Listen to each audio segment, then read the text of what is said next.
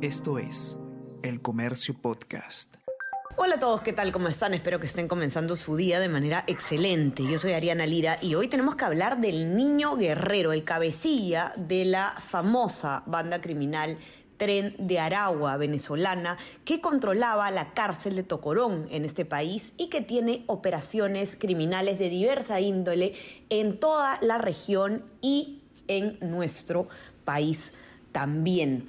¿Por qué? Porque esta cárcel, que era el centro de operaciones donde, desde donde trabajaba esta red criminal, ha sido desalojada por el gobierno venezolano y no se sabe cuál es el paradero de, este, de esta cabecilla tan peligroso. Vamos a conversar sobre todo esto y más a continuación.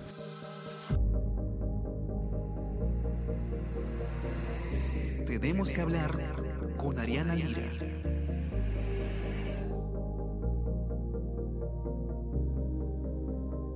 El niño guerrero es eh, el cabecilla de una mega banda criminal llamada Tren de Aragua, la más peligrosa de Venezuela y que además tiene eh, operaciones en toda la región latinoamericana, incluyendo nuestro país. Su nombre completo es Héctor Rustenford Guerrero Flores y es pues uno de los criminales más peligrosos de toda la región, que además eh, tiene décadas de actividad y eh, que lidera esta banda que tiene, como decíamos, actividades incluso en nuestro país de las más diversas en cuanto a eh, actos eh, criminales. ¿Qué es lo que ha pasado? Que la madrugada del miércoles los militares y policías venezolanos han tomado en la cárcel de Tocorón, que vamos a hablar bastante sobre esta cárcel que en realidad es alucinante lo que se cuenta en, esta nota que vamos a comentar. Y eh, lo que dicen algunas organizaciones es que no se sabe, no solo no se sabe el paradero de eh, el niño guerrero que, estaba recluido en este penal, sino que se habla incluso de que este desalojo habría sido coordinado con él. Eh, sumamente preocupante que no sepamos dónde está actualmente esta persona tan peligrosa que además dirige, como, como estamos contando, operaciones criminales en distintos países de América Latina. Roger Sosunaga, periodista de eh, la sección de Mundo del Comercio, ha escrito este eh, largo y muy interesante informe acerca no solamente del niño guerrero, sino también de la historia del tren de Aragua y particularmente, y que es lo que a mí más me ha llamado la atención, de este penal, esta cárcel Tocorón, donde... Eh, al parecer vivían como les daba la gana estos criminales, eh, de hecho con algunos lujos que cuando los escuchen no lo van a poder creer y que pues ahora hoy en día está desalojada y no sabemos bien qué es lo que ha pasado con muchos de sus reclusos. Roger, ¿cómo estás? Bienvenido, tenemos que hablar. Cuéntanos un poco primero la historia de esta organización de, el tren de Aragua, ¿no? ¿De dónde sale, cuándo comienza y, cómo es que evolucionan sus actividades delictivas? Bienvenido. Eh, buenos días, eh, Ariana. Mira, eh, verdaderamente ha sido una, gran sorpresa esta operación militar y policial en Venezuela.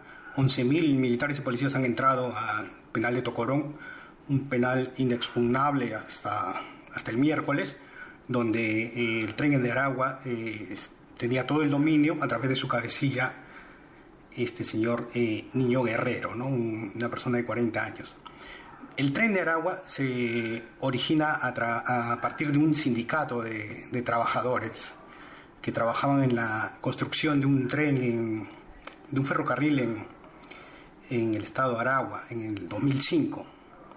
¿no? Estas personas empezaban a extorsionar, a cobrar por la seguridad eh, que, dice, que dicen que daban a la obra y también ellos eh, metían a trabajadores a, la obra. Esta obra se terminó eh, más o menos en el 2011 y este grupo sindicalista eh, siguió con sus actividades criminales, ¿no?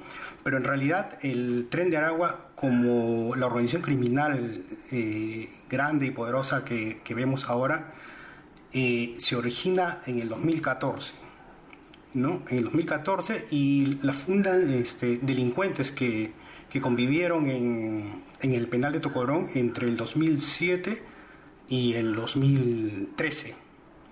Entre estos delincuentes está eh, el niño guerrero, ¿no? y bueno, la actividad criminal de, eh, del tren de Aragua en, en el penal de Tocorón eh, se ha dado pues este a vista y paciencia de las autoridades, ¿no? Ha habido mucha permisividad. Eh, las autoridades, eh, si no son cómplices, este, se han hecho de la vista gorda simplemente, porque mm, son muchos años de, de, de, delinquir este, con total impunidad, ¿no?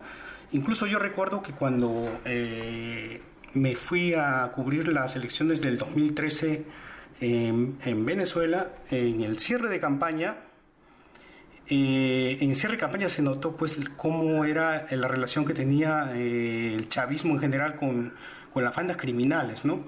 Eh, ese día de cierre de campaña, por ejemplo, Maduro leyó un comunicado de, de dirigentes de las, de las cárceles de Venezuela que le ofrecían su, su apoyo en las elecciones, ¿no? Que iban a votar por él. Y la gente, los chavistas que estaban reunidos en la plaza, empezaron a, corear el lema El Lampa con Maduro, muy fuerte. Y me parecía pues esa, esa escena surrealista, ¿no? El Lampa con Maduro, cada vez lo gritaban más fuerte. Y eso sí se me quedó grabado hasta ahora, Fue lo más llamativo que, que vi en, ese, en esa campaña electoral del, del 2013. Claro, y escuchando además hace sentido... Eh, el hecho que lo vamos a comentar después, ¿no? De, este desalojo que al parecer ha sido coordinado con esos, esos delincuentes para, eh, digamos, que no los afecte. Sí, eh, de acuerdo con el Observatorio Venezolano de Prisiones, eh, hubo una coordinación previa entre el niño guerrero y las autoridades para la incursión este, al penal. Y de acuerdo con el mismo observatorio, esta coordinación previa dio tiempo a el niño guerrero y, a sus lugartenientes a salir del penal, posiblemente a través de los túneles que, que, tiene el penal, que se han hallado ahora, incluso han sido grabados el día miércoles cuando entró la, la policía y los militares, ¿no? Entonces, este, esa es la versión de, eh, del observatorio. El gobierno, de manera oficial, no ha dicho eh, dónde está el niño guerrero, a dónde eh, están trasladando a los, a los reos que han sido sacados de la prisión, tampoco, tampoco mencionado. Y entonces lo que está pidiendo eh, tanto el observatorio como eh, parte de la opinión público, pública de Venezuela es que se muestre al niño guerrero y se diga dónde está, a qué penal ha sido destinado, ¿no? Y si el tipo ha logrado fugar, pues que se informe que están en, fuga y, en búsqueda, ¿no?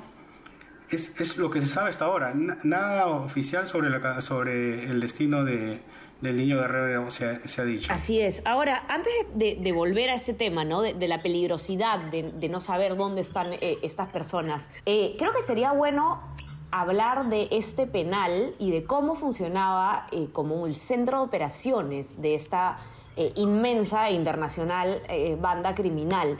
Em, luego pasamos a hablar ya de lo que a mí más, me ha llamado la atención en realidad, que es todo lo que podían hacer estas personas dentro de la cárcel, que al parecer entraban y salían como Pedro en su casa, que incluso familiares vivían dentro, que tenían piscinas, que tenían gimnasios. Pero primero conversemos sobre esto, ¿no? ¿Cómo, cómo funcionaba esta cárcel como un centro de operaciones y cuáles eran las actividades? Que, realizaban, ¿no? Para la redundancia, y que además han extendido por varios países de la región, incluyendo el Perú. Sí, el penal de Tocorón era el, principal centro de operaciones del tren de Aragua, ¿no? Eh, nosotros mismos acá en el Perú eh, podemos recordar numerosas capturas que se han dado a integrantes del tren de Aragua. La policía peruana ha mencionado que en los teléfonos incautados a los delincuentes capturados en el país eh, se encontraban muchas comunicaciones entre eh, el detenido y el penal de Tocorón. Y por misma confesión de, muchos de estos este, detenidos, es que eh, se sabe que ellos, ellos coordinan directamente con, con, el niño guerrero las acciones criminales que realizan en al menos siete países de, de América Latina, incluido, incluido el Perú. No solo eso, eh, en el penal de, Tocorón había un sistema eh, de extorsión a los mismos internos. Eh, la, el tren de Aragua le cobraba una extorsión de aproximadamente 15 dólares a la semana a, los internos, a todos los internos. Y con este, con este cobro mm, se calcula que podía reunir pues más de 3 millones de, dólares al año, solo en el penal de, Tocorón. Luego, sus otras actividades criminales, eh, o sea, el, tren de Aragua está, inmerso en al menos 20 actividades criminales, ¿no?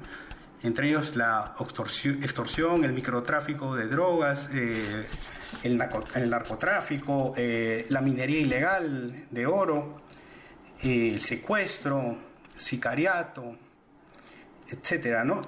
Todas esas, este, todas esas actividades criminales les, eh, les rinden pues incalculables cantidades de, dinero y todas son eh, coordinadas desde, desde este penal de Tocorón. Incluso el tren de Aragua se encarga también de de controlar los pases de migrantes en, las fronteras, ¿no? En la frontera con Colombia, con Ecuador, eh, de Perú con Ecuador, de Perú con Chile, eh, todos los pasos que son eh, irregulares, ilegales, son controlados por, por esta megabanda, ¿no? Por el, por el tren del agua. Así es. Y, ahora sí me gustaría conversar un poco, Roger, acerca de, de esta, esta megacárcel, esta, esta cárcel tan importante en, en Venezuela donde el control estaba tomado no por las autoridades, sino absolutamente por esos criminales que decidían todo lo que, lo que se hacía adentro, ¿no? Eso es lo que más me llama la atención, cuánta impunidad, ¿no? Entraban y salían, eh, incluso familiares vivían dentro, eh, habían piscinas, habían eh, gimnasios, todo esto construido por los mismos reos, digamos, ¿no? No, digamos, como una situación de una política pública de reinserción de los reos o de bienestar de los reos, no, esto era básicamente eh, un, una cárcel que funcionaba como un barrio para los reos donde ellos decidían todo lo que pasaba adentro. Corrígeme si me equivoco. Sí, de la, de la puerta del penal eh, para afuera, el control pues lo tenía la autoridad, ¿no? La Guardia Nacional. Pero una vez eh, cruzada la puerta del, penal, ya ese control era del tren del agua, del, del, niño guerrero. Entonces, este, Dentro del penal, pues incluso se podía ver a personas eh, armadas caminando eh, libremente. ¿no? El penal ha llegado a tener, sí, como comentas, este, un zoológico con animales, con animales hasta pumas han tenido. Eh, ha tenido también discoteca. a un costado del, del, mismo terreno del penal había eh, casas eh, modestas eh, donde vivían familiares de los de los reclusos, ¿no? familiares hasta con niños, hijos de los reclusos. El penal también tiene una, una cancha de, de, béisbol, ¿no? Todo controlado por el tren de Aragua y por el niño guerrero. Había juegos infantiles para los niños. Incluso este penal eh, tiene fama de que eh, los presos podían eh, salir y volver. O sea, ellos salían, iban a la calle y podían regresar y no les pasaba nada, porque tenían absoluto control de, de, la, de la seguridad interna y del penal en sí, ¿no? Esto con la, como te digo, con la permisividad del, del gobierno. Y ahora, ¿Por qué el gobierno ha intervenido en este momento? Muchos se están preguntando, ¿no? O sea, ¿qué ha pasado? ¿Por qué Maduro decidió eh, desalojar este centro de operaciones del tren del agua? Y bueno, los analistas venezolanos están escribiendo este, algunas ideas al respecto, ¿no? Una de ellas es que justo el día en el que eh, se intervino el penal, eh, en, Naciones Naciones Unidas estaba presentando un informe muy duro contra Venezuela sobre el tema de violaciones a los derechos humanos. Quizá con esta acción querían bajarle un poco al tema del informe de Naciones Unidas. También eh, el presidente Maduro está eh, de hace meses ya en una campaña muy fuerte para que a Venezuela le levanten las las sanciones, sobre todo Estados Unidos. Entonces, él puede estar haciendo este tipo de acciones de combatir a la criminalidad para de alguna forma este, en retribución se le vayan levantando las sanciones. También el gobierno de Venezuela debe estar eh, sintiendo ya mucha presión mm, de los gobiernos tanto del Perú, de Colombia, de Ecuador, de Chile, que eh, cada vez que detienen a un delincuente y este delincuente está ligado con el tren de Aragua, pues tienen que llamar a Venezuela para cruzar información y casi siempre eh, el hilo conductor los lleva a, este, a Tocorón. Entonces, mm, esos factores pudieron haber este, eh, contribuido a que al final, finalmente Maduro se decidiera a acabar con este centro de operaciones de, del, del tren de Aragua, ¿no? aunque no se sabe dónde está este, el niño guerrero, de repente está libre o de repente ya está internado en otro penal. Claro, lo preocupante es que, qué va a pasar, ¿no? ¿Qué, qué, podemos esperar? Eh, sobre todo, bueno, quienes nos escuchan probablemente somos la mayoría de Perú. Eh, o incluso muchos venezolanos que viven en nuestro país, ¿no? Y, claro, esa es, esa es la gran cuestión, ¿no? Significa el de, que se ha desmantelado esta banda criminal porque haya sido retirada del penal o va a seguir operando. Eh, hay, hay eh, ciertas eh, respuestas aún por obtener, Roger. Sí, mm, es muy difícil que con el desmantelamiento de este centro de operaciones en Tocorón se acabe con el tren de Aragua. El tren de Aragua está en, en siete países, mm, por lo menos siete países de América Latina tiene estructuras muy fuertes en cada uno de, esos, estos países. Eh, se calcula que son unos 5.000 eh, integrantes de, esta megabanda eh, criminal. Y entonces, al, no tener el centro de operaciones en, este, en el tren de Aragua, tranquilamente ellos pueden seguir teniendo sus centros de operaciones en los lugares donde están muy fuertes, ¿no? Eh, por ejemplo, el Perú, Chile, en Colombia. En, Colombia, incluso en Bogotá, han, desplazado ellos a bandas este, muy fuertes eh, colombianas y se han apoderado de, muchos, de muchas actividades ilícitas, ¿no? Entonces, este, y, sigue, sigue fluyendo mucho, mucho dinero. Eh, consiguen mucho dinero, por ejemplo, a través de la, de la trata de personas, ¿no? Es que es una actividad en la que ellos eh, eh, se han inmiscuido en prácticamente en, todos los países en los que, en los que se, han, este, se han expandido. Luego eh, tienen alianzas con bandas criminales, por ejemplo, con bandas este, brasileñas en la frontera con Brasil, donde también ellos como explotan la minería ilegal y también trafican armas con bandas eh, criminales este, brasileñas, ¿no? Entonces, este, pues mm, no, creo que sea eh, el fin del tren de Aragua, eh, este, este, cierre de, de Tocorón, ¿no? Vamos a ver más bien cuál es la, la, condición, si en estos días se despejan las dudas, dónde está el niño guerrero y a partir de ello podremos saber este, cómo pues va a seguir operando esta banda, ¿no? Si él es, ha sido trasladado a otro penal y sigue con sus mismos eh, lugartenientes, no le va a ser muy difícil eh, volver a, tener un, centro de operaciones este, dentro del penal donde está, ¿no? Porque como mm, te digo, hay eh, mucho relajo en cuanto al control en las cárceles de, de Venezuela, ¿no? Como que el gobierno no es muy decidido a, chocar con las bandas eh, criminales venezolanas eh, por factores como que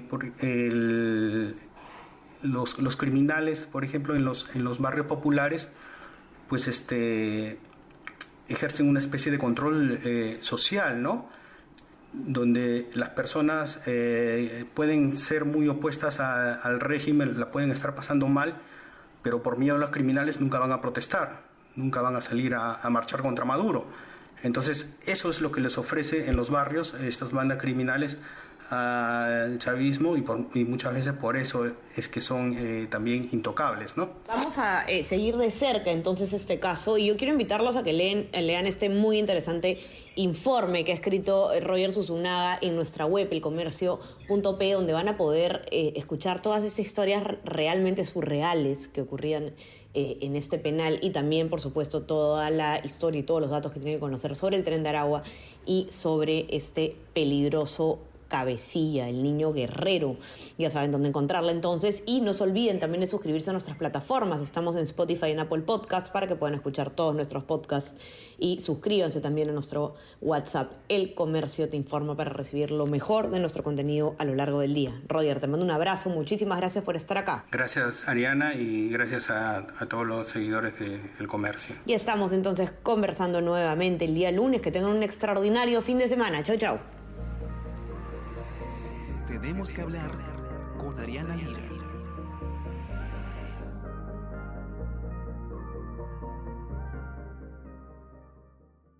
Esto es El Comercio Podcast.